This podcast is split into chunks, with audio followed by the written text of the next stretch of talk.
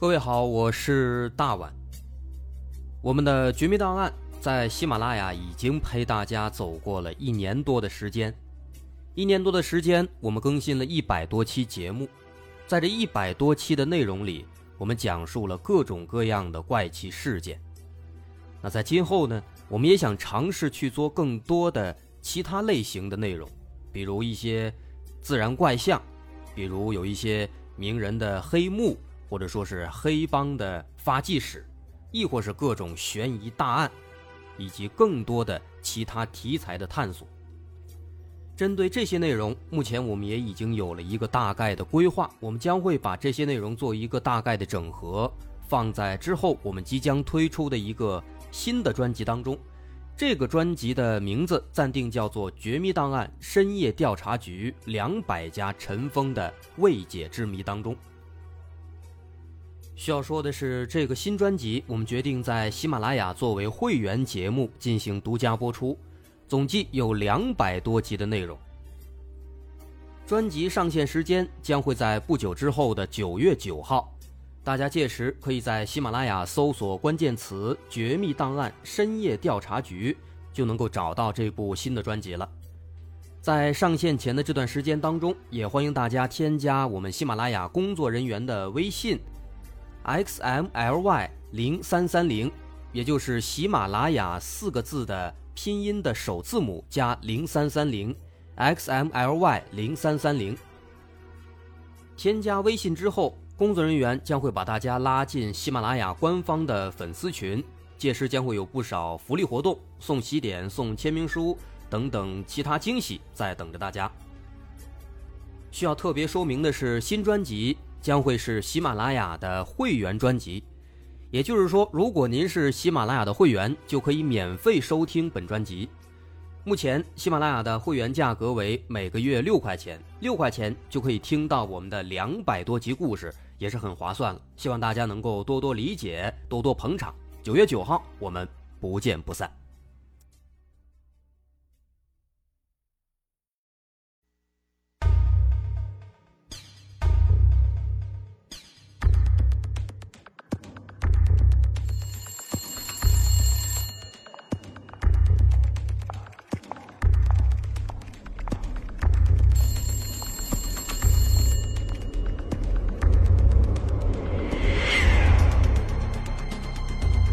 索事实真相，搜寻幕后真凶。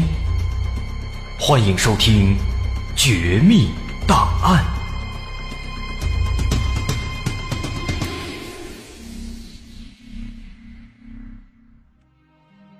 还原事实，探索真相。欢迎收听今天的《绝密档案》，我是大碗。今天咱们来说一起案子，这起案子我个人非常喜欢。因为它有自己的一个很鲜明的特点，什么特点呢？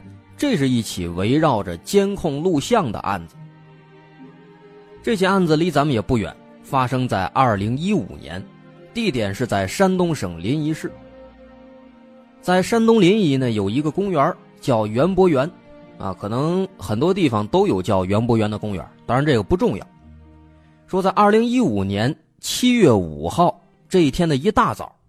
有一个老人叫彭友汉，哎，这老彭正在这个园博园里面晨练呢，跑步呢。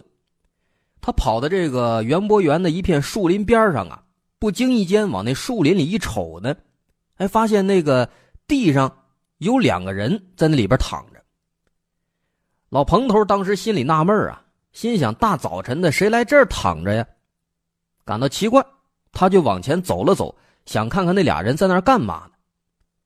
那走了两步之后，他一看啊，这俩人这是一男一女。可是，一男一女这大早晨的，在这公园里，还在这小树林里边躺着干嘛呢？再仔细一看，这俩人的姿势呢，这男的啊在那仰着面躺在地上，女的呢是侧卧在旁边，这女的一只手还搭在这个男的的腰上。一看这姿势啊。再一看，俩人躺那儿，那地方还挺隐蔽。老彭心里边这么一琢磨，啊，明白了，没准啊，人这小年轻俩人在这激情四射呢。心想啊，现在这年轻人是吧，花样还挺多，大早晨的在公园搞也不嫌冷。得，那既然人家在这激情四射是吧，咱还是别过去了。那心里边这么想着，老彭就打算往外走。可是刚走两步呢，他一琢磨，感觉这个事儿又不太对劲。哪儿不对劲呢？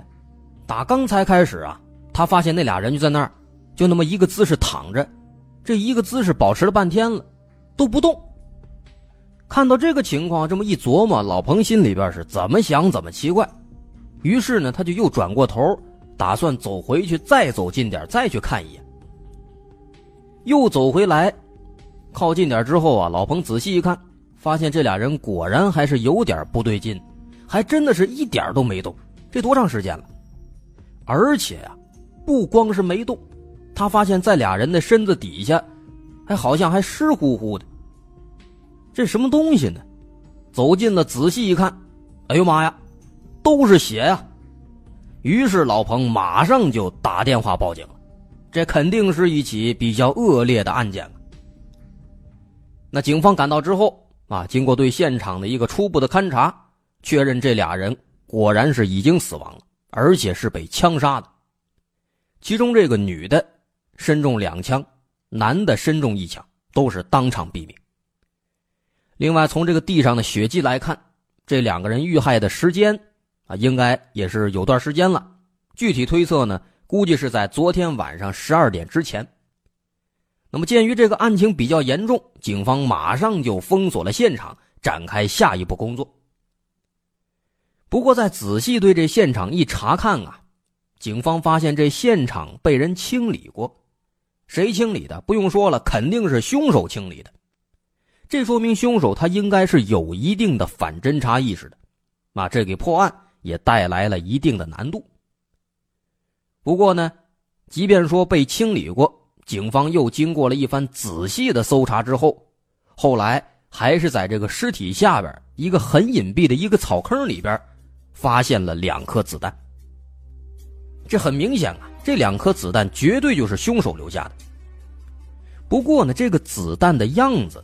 倒是引起了警方的注意，因为这个子弹它不是一般的子弹，它外形比较奇特，不像是那种制式的子弹。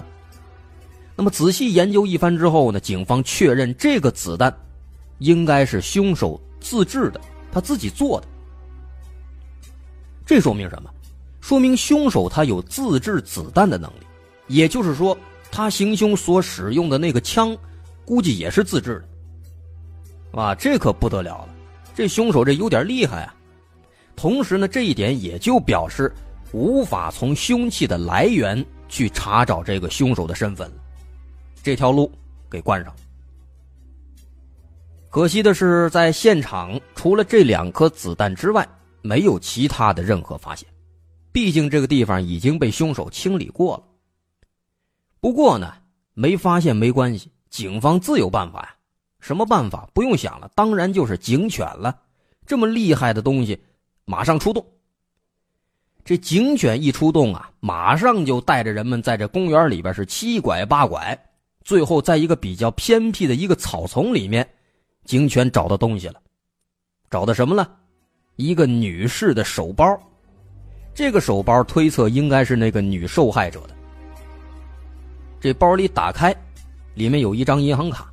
有三张各种商店的会员卡，一张就餐卡，还有一张一百块钱的纸币。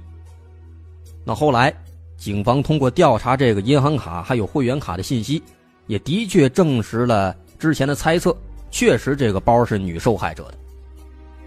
另外，从这包里的物品还有翻动的痕迹来看呢，凶手应该是拿走了一些值钱的财物。那剩下的这一百块为什么没拿走？估计因为是藏得太深了。没有被凶手发现，所以就没拿。这个包找到之后啊，其实到这还没完。后来呢，警犬又带着警察们在公园隔壁的一个建筑工地围墙的边上，又发现了一个包。这是一个旅行包，啊，这个包警方推测应该是凶手留下的。这里面这东西那就比较丰富了，有这个男士的长袖的内衣、T 恤。雨衣，还有一个塑料瓶还有手电筒，螺丝刀，更重要的是，在包里还散落着三个弹壳、三枚子弹和一支自制的单管猎枪。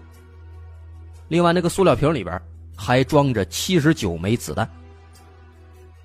核对之后，现场发现的那两颗子弹跟包里的这些子弹那是一模一样，所以说很明显，这一男一女这两名死者就是被这支自制猎枪袭击的。那现在呢，可以说凶器靠着我们的警犬很容易就找到了，但主要问题其实在于凶手是谁，他去哪儿？那么要想查清楚这个问题，这可急不得，咱们还得一步步的来。首先，按照往常的判案思路，警方首先对死者身份做了调查。好在这两名死者呢都是本地人啊，很快就查清了。这男的姓楚，咱们叫他楚某，当时是二十六岁，是某一个公司的职员，挺正经的一个人，挺正经的工作。这个女受害者呢姓冯，咱们叫她冯某，当时是二十五岁。这冯某呢自己开了一个美甲店。这两个人啊，他跟楚某。是情侣关系，不过呢，认识时间也没多长，前段时间刚刚通过朋友介绍认识的。那么了解了这两个人的身份之后，警方又跟着调查了他们的人际关系啊，他们的交际圈子。调查之后发现，这俩人呢也都是普通人，他们的社会关系都非常简单，平时那小情侣老实本分，从来不惹别人，也没有什么仇人。这就排除了仇杀的可能。同时，这俩人呢，在感情方面也不存在什么问题，俩人平时关系很好，之前呢也没有什么遗留的情感方面的问题，所以说综合看下来，情杀的可能性也不大。那不是仇杀，也不是情杀，那就只能是随机作案了。所以，警方就开始把调查的重点放在了目击群众。以及现场周边的监控录像上，双管齐下，哎，希望能够找到有关凶手的线索。首先，咱们先来说说目击群众。警方当时找了一圈啊，很遗憾，没有。通过监控呢，警方发现这对小情侣是在七月四号晚上十点左右进入的公园。不过呢，从他们进入公园到七月五号早晨六点钟。被彭大爷发现之后报警，这期间这几个小时里面，公园来来往往的几十个人，在所有能联系到、能查到的人当中，没有人目击到这起凶杀案，同时也没有人看到有其他可疑的人经过。但是，在昨天晚上十一点钟左右，有人反映曾经在公园里面听到有人放鞭炮。放了三响，然后就没有了。这个放鞭炮的消息引起了警方的注意。你想啊，谁会大晚上没事在公园里边放鞭炮呢？这又不是过年，七月份大夏天的。不过呢，正当人们对这个线索感到很纳闷的时候，警方突然就意识到了一个问题。您想啊，这对小情侣是被枪杀的，身上总共中了三枪。而鞭炮呢，正好是三响。前面咱也说了，凶手的凶器是自制单管猎枪。那这么看的话，那三声所谓的鞭炮声，很有可能就是当时凶手开枪的声音。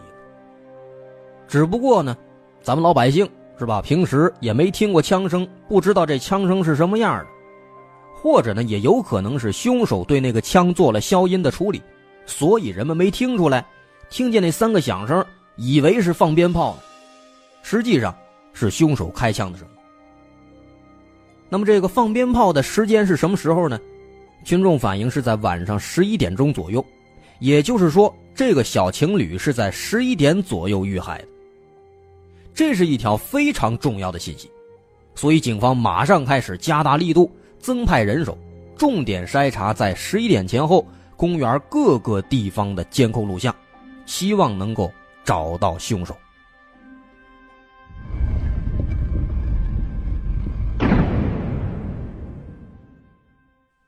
接下来，咱们来说说监控录像。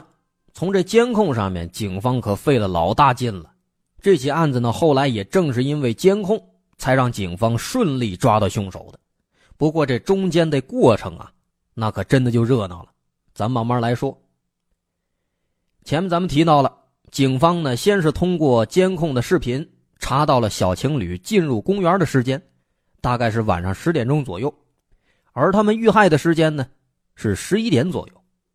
所以紧接着警方就开始重点筛查，从十点到十一点。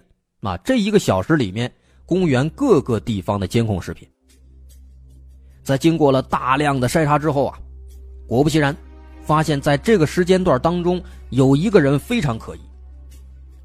这个人呢，身穿着一件白色马甲，头上戴着一顶鸭舌帽，背着一个长款的旅行包。从监控上看起来，啊，这应该是一个四十多的一个中年男子，身高呢大概有一米七五左右，有点微胖。啊，那为了方便讲，咱们就给这中年男子起个外号。他不是穿白马甲、微胖吗？咱们就给他起个外号叫“大白牛”啊，就叫大白牛了。在这个监控视频上啊，有这么一段。一开始啊，这个大白牛和那对小情侣，三个人是相向而行，走到中间擦身而过之后呢，这大白牛突然开始放慢脚步。然后不断的回头看那对小情侣，等那小情侣走远了之后，他又开始转过身来偷摸的跟踪他们。这不用说了，这个大白牛极有可能就是凶手啊。所以说，下一步警方要做的就是筛查这个公园所有的出口的视频，那找到大白牛离开公园的视频，看看他什么时候离开的，去哪个方向。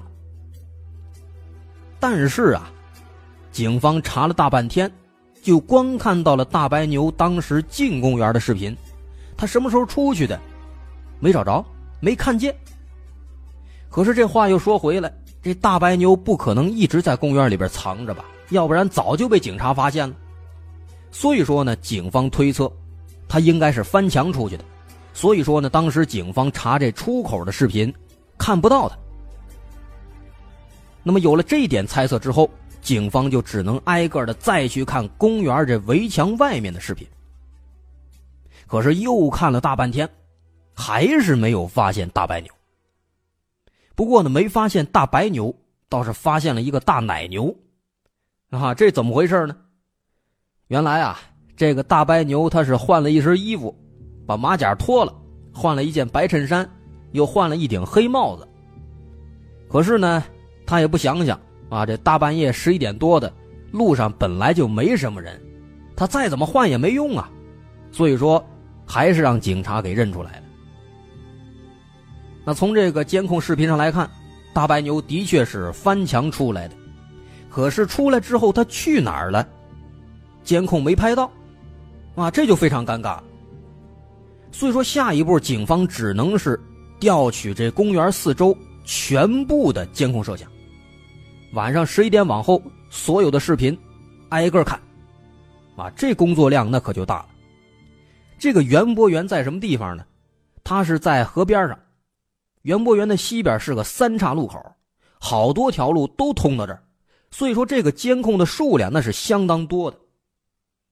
那后来警方呢是翻来覆去又看了大半天，终于是找着了。在这个园博园的西边呢，有条路叫双岭路。在双岭路的监控上看到大白牛了。时间是当天凌晨一点多，拍到大白牛和一个电动三轮车的司机正在交谈，谈了一会儿之后啊，好像没谈成，那三轮车走了。然后呢，大白牛开始沿着双岭路步行往西走，走了一会儿又遇到一辆三轮车，又跟司机交谈，啊，这回好像是谈妥了，大白牛上车，三轮车把他拉走了。那大白牛上车之后去哪儿了？这就不知道了，因为警方后来沿着监控找啊，最后发现这三轮车开到小路上去了，那小路上没监控啊。这一点呢，应该是凶手有意而为之的。不过目前光靠推测呢，警方认为这凶手上了这三轮车之后，应该是去了火车站。为什么去火车站呢？那肯定啊，他作案之后肯定先想到要怎么逃跑。有朋友可能问他为什么非要坐火车呢？去汽车站不也一样吗？这一点呢，是因为这个汽车站啊就在这个园博园附近，特别近。我还专门查了查，这个汽车站到园博园只有二点四公里。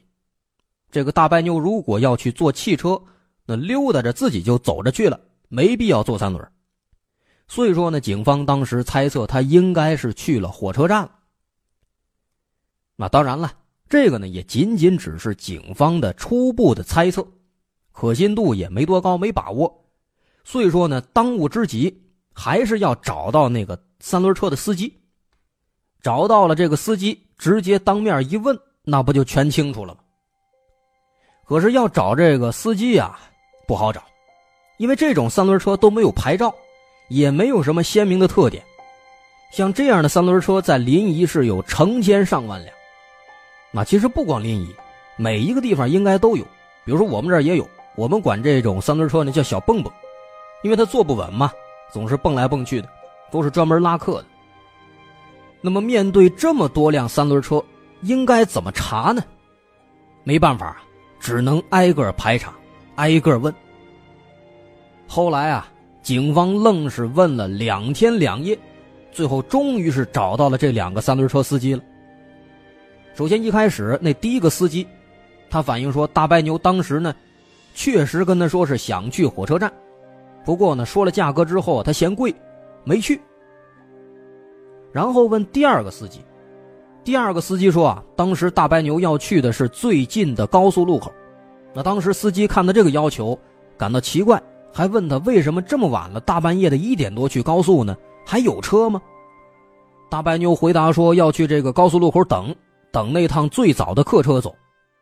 然后呢，司机就把他拉到了最近的京沪高速的高速路口。得到这个消息之后，警方马上就去查了一点钟之后在那个高速路口的所有监控录像。可是查了一圈啊，很奇怪。在所有监控里面都没有发现大白牛，这是怎么回事呢？哦，也许啊，是大白牛上车的地方呢，正好是没监控，没拍着，所以警方就又去查了当天在那个路口经过的所有的客车。可是把所有客车的监控都查了一遍之后啊，发现也没有大白牛，这就奇怪了。难不成这大白牛凭空消失了？这不可能啊！警方肯定是不信这个邪，干脆啊，一不做二不休，就从这个高速路口为起点作为圆心，周边所有的经过的客车，还有所有的监控，全都查了一遍。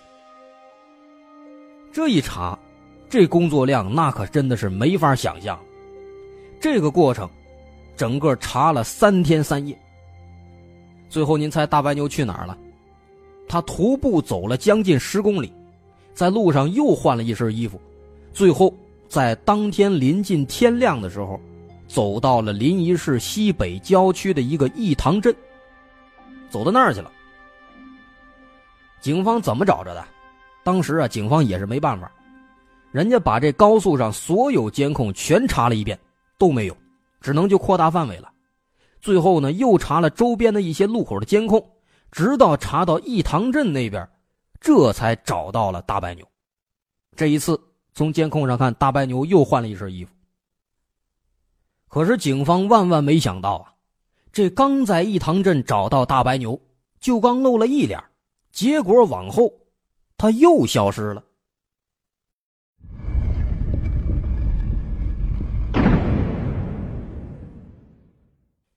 这明明是好不容易在义塘镇找着了，怎么又消失了呢？这个事儿啊是这样的：警方查到大白牛，他最后一次在监控里面出现是在义塘镇的一个商场的门口。从这监控里能看到大白牛是进了商场了，但是一直没看到他出来。一开始呢，警方担心是看漏了或者没注意呀，可是再三查看，查了好几遍。确实是没看见他出来，由此警方坚信大白牛就在这个商场里面，因为这个商场里边人多人杂，而且卖什么的都有。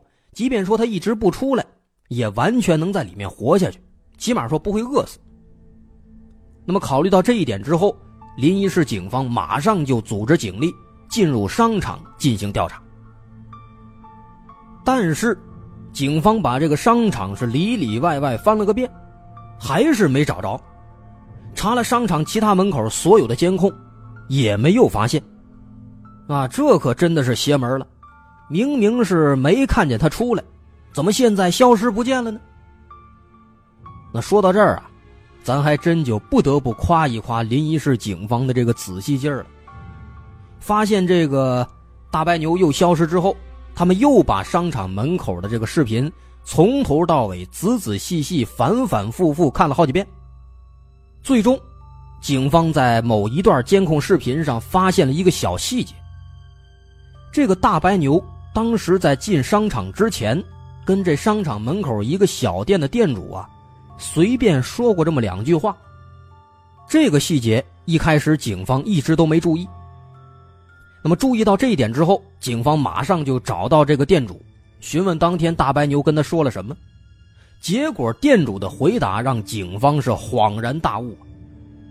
原来啊，大白牛这是玩了一个升级版的金蝉脱壳。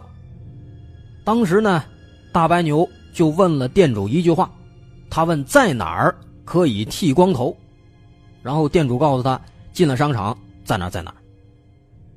于是呢，警方又开始找，找这商场里面所有的视频里出现的光头，最终在经过了大量的筛选之后啊，终于在一个服装店的监控里面发现大白牛了。这时候大白牛已经剃成光头了，成大光牛了，在这儿呢。他买了一身衣服，直接就换上了。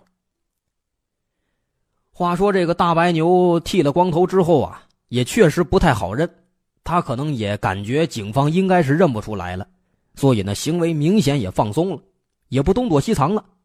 他直接换了衣服，在商场附近坐了一辆公交车，一坐就坐到了周边的费县。然而这一系列动作。全都被警方从监控上看到了。毕竟他这个大光头虽然说的确是跟原来改变了不少，可是，一旦被发现，那想找不着他都难啊，太好认了。所以，警方也就跟着从这义堂镇追到了费县，一路跟着监控。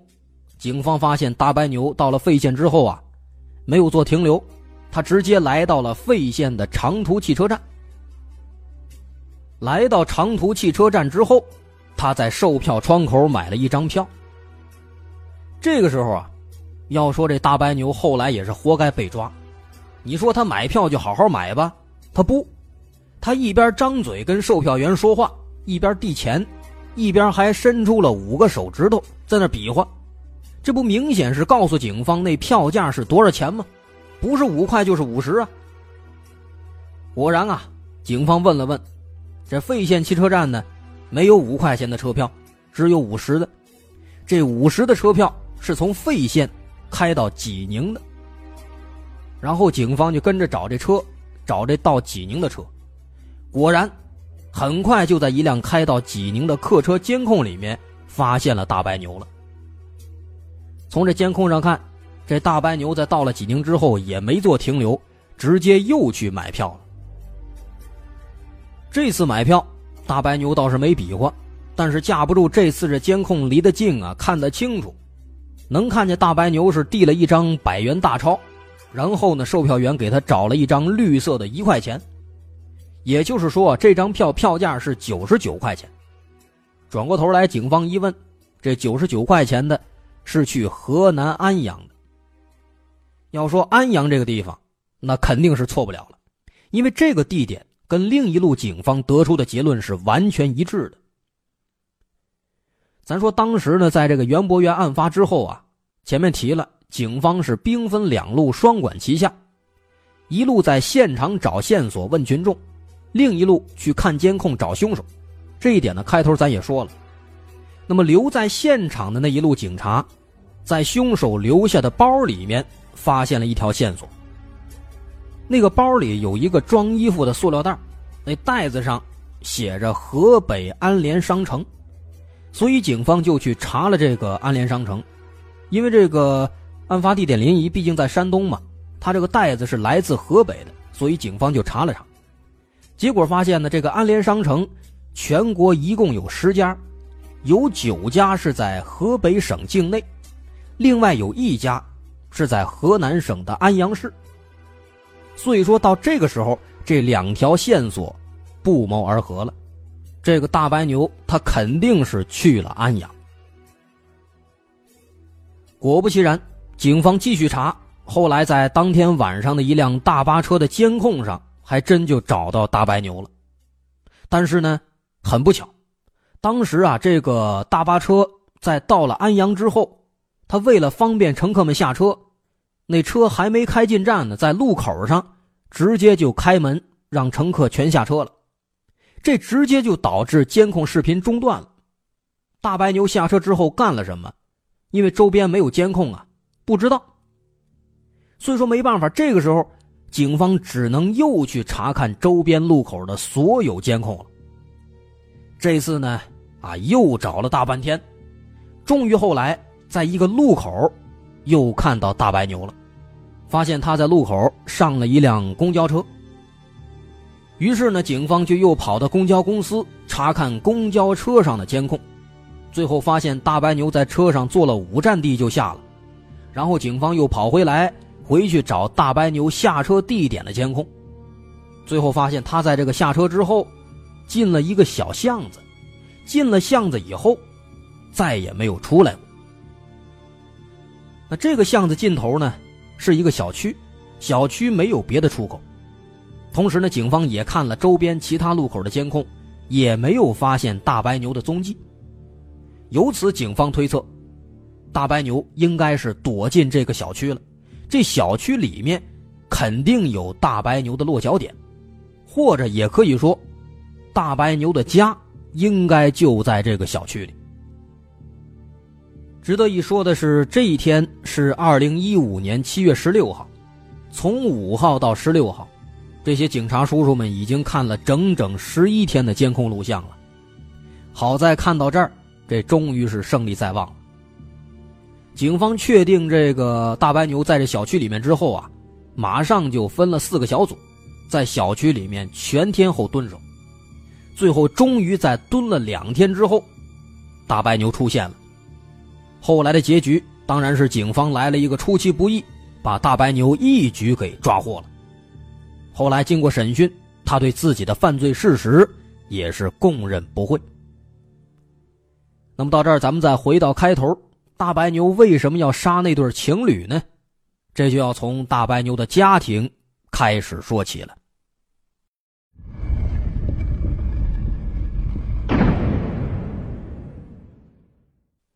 这个大白牛本名叫牛志民，他是一九六九年八月份出生的，老家就在河南省安阳市。当时警方抓他的那个地方呢，就是他当时居住的地方。这牛志民。小时候上过学，但是呢，上到初中就不上了。初中毕业之后，开始在外面打工。他这个人啊，性格比较内向，很少跟人交往，人呢也挺老实，胆小怕事。所以说，毕业之后虽然说在打工，但是一直都没做成什么工作，没挣到什么钱。后来没办法，他就去了河北的某个机械厂去打工。慢慢的，在那儿学会了钳工、电焊工等等等等这些技术，可以说呢，也是有点挣钱的资本了。那后来慢慢的手艺学成了，他就辞职回到了安阳老家，来到了安阳城里，娶了媳妇儿，买了房子。当然了，这个买房的钱也是家里给出的。娶媳妇儿、买房子之后啊，小两口日子过得呢，一直也不好。因为牛志民他本来性格就比较孤僻，不愿意跟人交往，而且他本人呢也不是特别勤快，所以很长时间都没有找到工作。可是他自己呢，天天在家又没意思，因为之前学了一些这个机械加工的技术嘛，他呢就在安阳的一些废钢市场买了很多零部件，在家里边用这个借来的电焊机啊、电钻啊这些工具，自己做枪玩。别说这牛志民呢，还真有两下子，没多长时间，就做了两支单管猎枪，后来还做了很多子弹，这也就是他后来作案的工具。但是光做这些东西啊，没用啊，因为他不工作，也不挣钱，所以家里这日子是越过越难。他媳妇儿这么长时间看不下去了，就总跟他吵架闹矛盾。可是牛志民呢也老实，虽然说心里边他也生气也不高兴，但是呢他往往都愿意自己给自己憋着，所以慢慢的开始染上了酗酒的坏习惯，后来还开始赌博了。那这样下去，夫妻吵架当然也就越来越频繁。日久天长。吵架是越来越多，吵得越来越凶，牛志民呢自己也光憋着，不敢还手。可是光憋着，时间长了肯定会出问题，所以说慢慢的他的心态就从一开始的郁闷变成怨恨了。那为了发泄，他就经常带着自己做的这个枪啊，来到农村老家，对着一些东西射击发泄。但是呢，因为胆小啊，他也不敢去打那些动物。他就对着家里边的这个老屋子、房梁啊、木板门啊、钢板啊，对这些东西来回射击。直到后来，二零一五年七月一号的早晨，这一天，两口子又吵架了。这一次吵架之后，牛志民终于忍不了了。这个时候回老家再开枪射击，这已经不能让他成功发泄了，所以这一次。他想了一个最终最极端的办法，开枪自杀。于是呢，他就收拾了一下自己的衣物，带上枪和子弹，出门了。所以这次他的目的很简单，找个地方自己死，同时他还打算拉上一个垫背的。那后来他就迷迷糊糊来到临沂，然后就转到了园博园，在园博园睡了一下午，天黑以后。伺机作案。至于说为什么要杀死那对小情侣，牛志民后来说，刚开始呢，其实没想杀他俩，但是当时啊，他转了一圈之后，发现这俩人还没走，还在原地没动，所以呢，就决定对他们下手了。那后来专家分析，这个小情侣的情况啊，估计也是刺激牛志民了。牛志民后来交代说，当时呢，这俩人啊是坐在那儿。相拥而坐，亲亲昵昵，卿卿我我，唇齿相依啊！他很可能的是看到这个情境之后，联想到了自己的失败的婚姻。再一想自己这么内向，胆子这么小，现在呢一事无成，媳妇儿天天跟自己吵架，还骂自己，所以呢他就转而出现了破坏其他人的欲望。所以说悲剧就这么发生了。其实牛志民这个人呢。是个聪明人，他能靠自己学到的知识去发散，能做出来枪和子弹，这一点就很能证明。但是他的性格其实又阻碍了他发挥自己的聪明才智。另外，牛志民不是惯犯，他就杀了这两个人，但是呢，他能想到不停的变装，甚至说改变自己的这个头型，剃光头来躲避警方的追捕。从这一点上，也一样可以体现这一点。无论如何，有句话怎么说的？说不在沉默中爆发，就在沉默中灭亡。牛志民可以说真的是个典型了。好，今天绝密档案咱们就说到这儿。我是大碗，如果您喜欢，可以关注我的微信公众号，在微信搜索“大碗说故事”进行关注。好，咱们下期见。